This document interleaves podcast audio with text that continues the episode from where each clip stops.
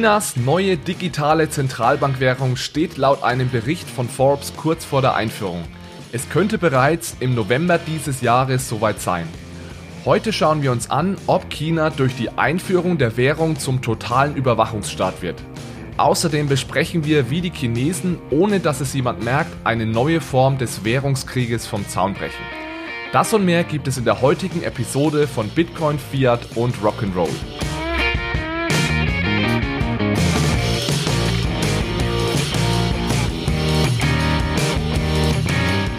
Hallo zusammen zu einer neuen Episode von Bitcoin, Fiat und Rock'n'Roll.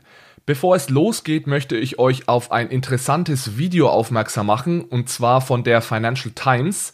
Den Link zum Video findet ihr in den Show Notes. In dem Video geht es um den Markt für Remittances in Hongkong. Remittances oder auch Rücküberweisungen, das waren diese Überweisungen von Gastarbeitern zurück in ihre jeweiligen Heimatländer. Wir haben darüber in Episode 10 gesprochen und da haben wir unter anderem darüber gesprochen, dass diese Überweisungen sehr teuer sind. Das ist schade, da vor allem ärmere Gesellschaftsschichten solche internationalen Überweisungen tätigen müssen. Die Episode hier im Podcast war doch eher durch Zahlen und Statistiken dominiert. Deswegen ist das Video der Financial Times eine gute Ergänzung zu meiner Podcast-Episode, denn es geht darin eher um die persönlichen Geschichten. Es geht um philippinische Frauen, die als Haushaltshilfen in Hongkong arbeiten, um Geld für ihre Familien in den Philippinen zu verdienen. Eine Gastarbeiterin erzählt beispielsweise davon, dass sie ein Drittel ihres Gehalts nach Hause zu ihrer Mutter schickt und zusätzlich unterstützt sie noch ihre Nichte mit dem Schulgeld. Und sie ist eben keine Ausnahme, sondern eine von vielen. Dieses Geld, das die Filipinos nach Hause schicken, hat auch tatsächlich einen großen Einfluss. Zum einen auf die philippinische Wirtschaft. Die Rücküberweisungen machen unglaubliche 10,2 Prozent des philippinischen Bruttoinlandsprodukts aus. Also Gut 10% der gesamten philippinischen Wirtschaftsleistung werden von Filipinos erwirtschaftet, die im Ausland arbeiten. Auf der anderen Seite macht es aber auch einen riesigen Unterschied für die Familien zu Hause, die von diesen Rücküberweisungen abhängig sind. Die Mutter dieser Gastarbeiterin berichtet beispielsweise davon, dass sie früher in einer Hütte gelebt hat und erst seitdem ihre Tochter regelmäßig Geld überweist, auch langsam anfangen konnte, ihr eigenes Haus zu bauen. Aktuell ist es leider noch so, dass ein großer Teil dieser Rücküberweisungen über spezialisierte Geldtransferunternehmen wie Western Union getätigt wird. Das hat mehrere Nachteile. Einerseits ist es relativ teuer, Andererseits ist es vor allem umständlich. Bislang war es immer so, dass die philippinischen Gastarbeiterinnen in Hongkong ihren halben Sonntag, also ihren einzigen freien Tag in der Woche damit verbracht haben, vor den Schaltern von Western Union in der Schlange zu stehen, damit sie ihr Geld nach Hause schicken können. Glücklicherweise ändert sich das aktuell. Es gibt nämlich immer mehr neue Anbieter, die es erlauben, Geld über das Smartphone zu verschicken. Leider wird im Video der Financial Times nur ein lokaler Anbieter gezeigt, eine App namens TNG, die jetzt nicht mal günstiger ist als, als andere Anbieter. Also mich hätte es noch mehr interessiert, wie viele der Menschen Services wie TransferWise nutzen oder welches Potenzial beispielsweise Libra eingeräumt wird. Aber dazu schweigt sich der Beitrag leider aus. Trotzdem fand ich das Ganze sehr interessant und lege euch deswegen ans Herzen, dort mal einen Blick reinzuwerfen. Das Video dauert auch nur gut, gut vier Minuten. Kommen wir zum Hauptthema der heutigen Episode. Laut einem Bericht von Forbes vom 27. August steht China kurz davor, seine neue digitale Zentralbankwährung einzuführen. Die Währung soll den Namen DCEP erhalten, also DC-EP, das steht für Digital Currency Electronic Payments, also digitale Währungen oder, oder digitale Währung, elektronische Zahlungen. So wie es aussieht, könnte die Einführung sogar noch dieses Jahr über die Bühne gehen. Es wurde der 11. November als mögliches Startdatum genannt. Der Grund, warum ich das alles so vorsichtig formuliere, ist, dass alle diese Informationen bislang von offizieller Seite nicht bestätigt wurden. Forbes selbst beruft sich auf Paul Schulte. Er war bis 2012 bei der China Construction Bank angestellt und war dort anscheinend Global Head of Financial Strategy, also der globale Chef der Finanzstrategie. Die China Construction Bank sagt vielen von euch wahrscheinlich nichts. Es handelt sich dabei aber um eine der größten Banken Chinas mit rund 370.000 Mitarbeitern. Also wir reden hier nicht von einer kleinen Klitsche. Die, die zweite Quelle, auf die sich Forbes beruft, soll angeblich direkt aus dem Team stammen, das an der digitalen Zentralbankwährung in China arbeitet. Und laut dieser Quelle soll die digitale Zentralbankwährung zuerst an sieben Institutionen ausgegeben werden und diese Institutionen sind dann dafür zuständig, die Währung unter die Leute zu bringen. Bei den sieben Unternehmen handelt es sich um Alibaba, Tencent, die eben erwähnte China Construction Bank, die Industrial and Commercial Bank of China, das ist Chinas größte Bank, die Bank of China, die Agricultural Bank of China und UnionPay, das ist ein Finanzdienstleistungsunternehmen. Und anscheinend soll es auch noch ein achtes Unternehmen geben, aber hierzu ist bislang kein Name bekannt geworden. Diese Unternehmen sollen also die ersten sein, die die digitale Währung erhalten und sie sollen dafür sorgen, dass die Währung unter die Leute kommt. Zuerst natürlich unter die 1,3 Milliarden Chinesen, aber langfristig soll die Währung auch außerhalb Chinas benutzt werden. Das heißt, das Ziel ist es, über Korrespondenzbanken die Währung beispielsweise auch in den USA zu etablieren. Und das finde ich ist eigentlich der heißeste Teil dieser Neuigkeiten, der aber bislang in den Medien noch gar nicht so viel diskutiert wurde, beziehungsweise gar nicht so viel Beachtung gefunden hat. Denn was sich hier anbahnt, ist nichts anderes als eine ganz neue Form des Währungskrieges, also eine Art digitaler Währungskrieg. In einem klassischen Währungskrieg versuchen Staaten ja ihre Währung abzuwerten.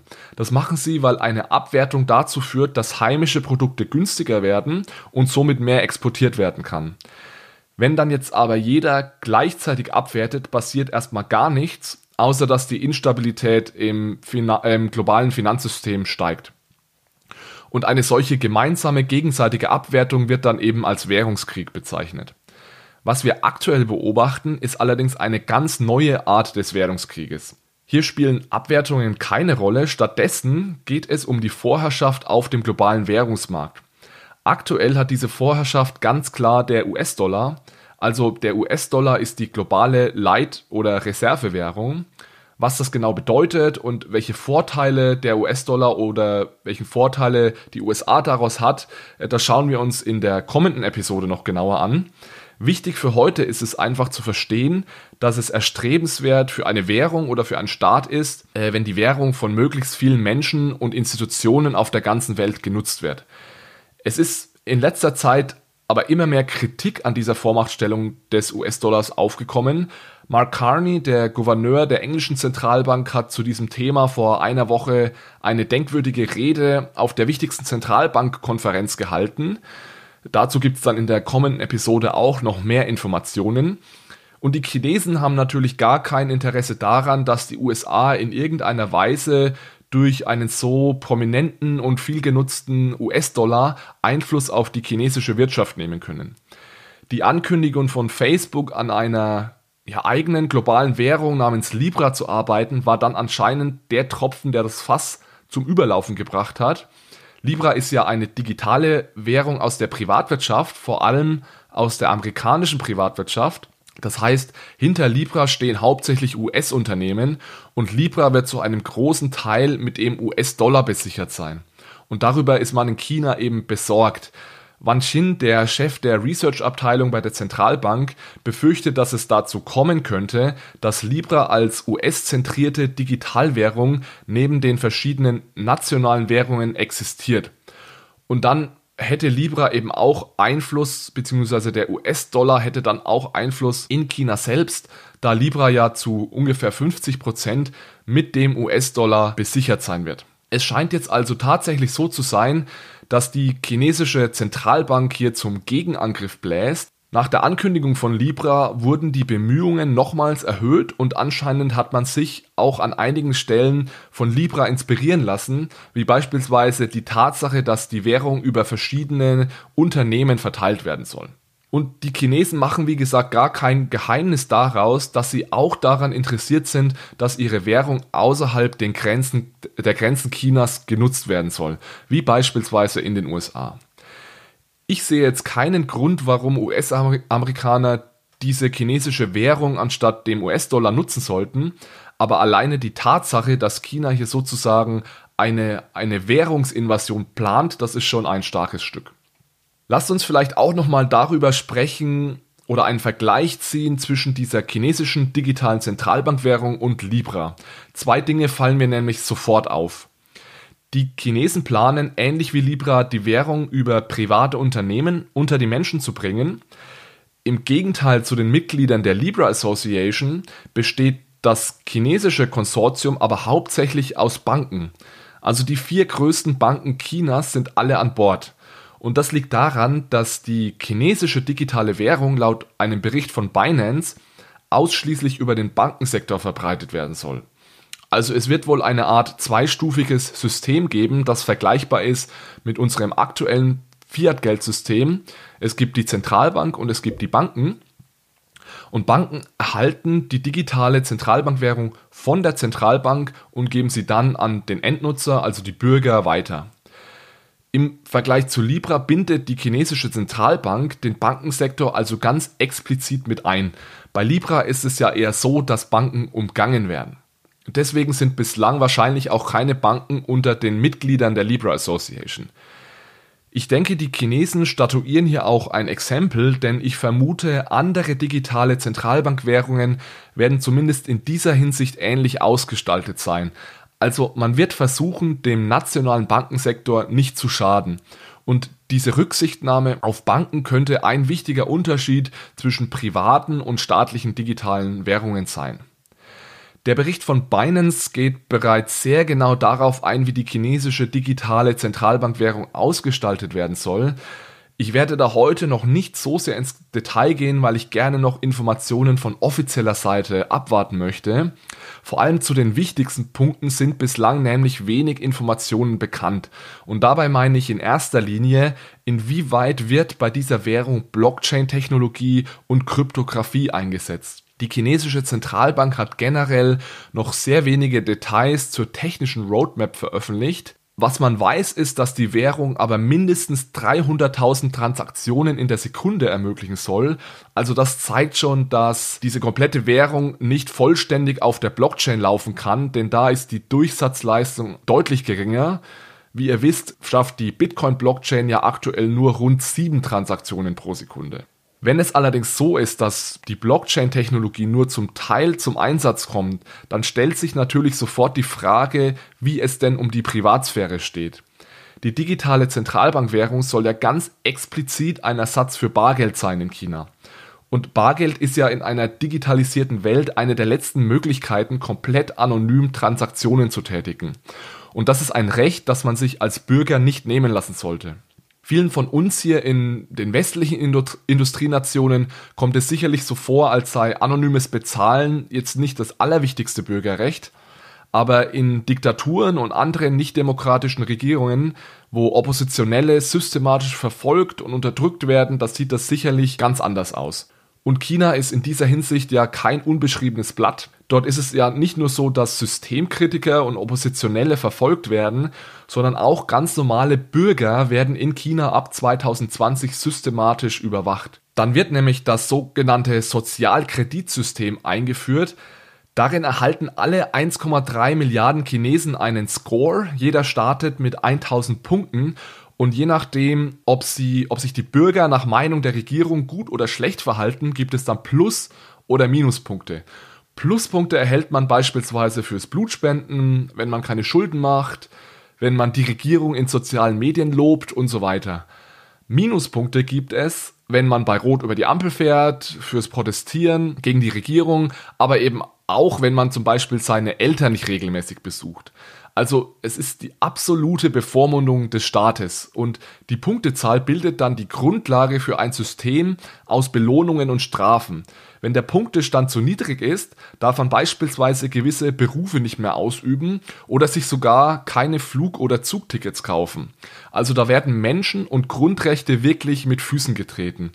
Und möglich ist das Ganze eben durch die Digitalisierung, die es dem chinesischen Staat erlaubt, seine Bürger zu überwachen.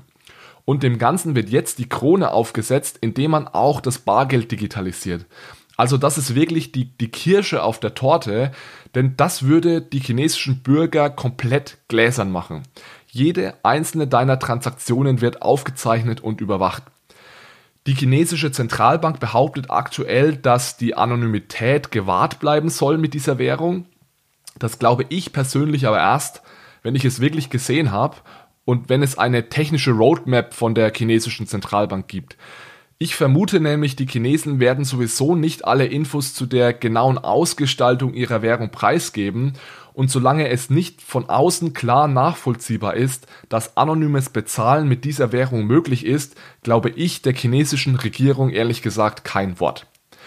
Also die nächsten Wochen werden spannend. Ich werde das für euch verfolgen und hier im Podcast berichten, sobald es neue Erkenntnisse gibt. Fassen wir vielleicht nochmal die wichtigsten Punkte der heutigen Episode zusammen. Die Chinesen geben richtig Gas und sind scheinbar kurz davor, ihre digitale Zentralbankwährung auf den Markt zu bringen. Sie wollen diese Währung nicht nur im Inland verwenden, sondern hoffen langfristig auch darauf, dass die Währung im Ausland genutzt wird. Vor dem Hintergrund der Dominanz des US-Dollars als globale Reservewährung kündigt sich also eine Art des neuen Währungskriegs an. Anstatt der gegenseitigen Abwertungen wird jetzt eben versucht, die eigene Währung direkt als Zahlungsmittel in fremden Ländern zu etablieren. Und ich würde das Ganze, wie gesagt, als digitaler Währungskrieg bezeichnen. Interessant wird auch noch sein, ob die chinesische Zentralbank ihrer Ankündigung nachkommt und die Währung tatsächlich so designt, dass anonyme Zahlungen möglich sind. Falls nicht, dann werden die chinesischen Bürger wirklich vollends gläsern. Und das halte ich vor allem vor dem Hintergrund dieses Sozialkreditsystems in China für extrem bedenklich. An dieser Stelle nochmal der wichtige Hinweis, wir bewegen uns hier auf sehr dünnem Eis, denn die Informationen sind von offizieller Seite noch nicht bestätigt. Das ist jetzt aber wirklich der aktuelle Stand der Dinge. Also ich nehme diese Episode am 30. August 2019 auf. Der Forbes-Artikel und auch der Bericht von Binance sind am 27. und 28. August erschienen. Sowohl Forbes als auch Binance würde ich als durchaus seriöse Institutionen bezeichnen. Deswegen habe ich mich auch dazu entschlossen, das Thema heute in die Sendung aufzunehmen, aber trotzdem, wie gesagt, keine Bestätigung von offizieller Seite. Nächste Woche steigen wir dann noch tiefer in das Thema digitaler Währungskrieg ein. Wir analysieren die dominante Rolle des US-Dollars als globale Reservewährung. Es wird dabei auch um die denkwürdige Rede von Mark Carney gehen, die er, wie gesagt, vergangene Woche auf der wichtigsten Zentralbankkonferenz der Welt in Jackson Hole gehalten hat. Er hat dort nämlich ganz offen die Dominanz des US-Dollars kritisiert und einige Alternativen vorgeschlagen. Und in diesem Zusammenhang hat er sowohl von Libra als auch von einem globalen Netzwerk aus digitalen Zentralbankwährungen gesprochen. Also wie ihr seht, wird das Thema digitale Währungen jede Woche relevanter. Deswegen ist es wichtig, dass ihr euren Freunden und Bekannten davon erzählt. Jeder sollte sich jetzt damit auseinandersetzen.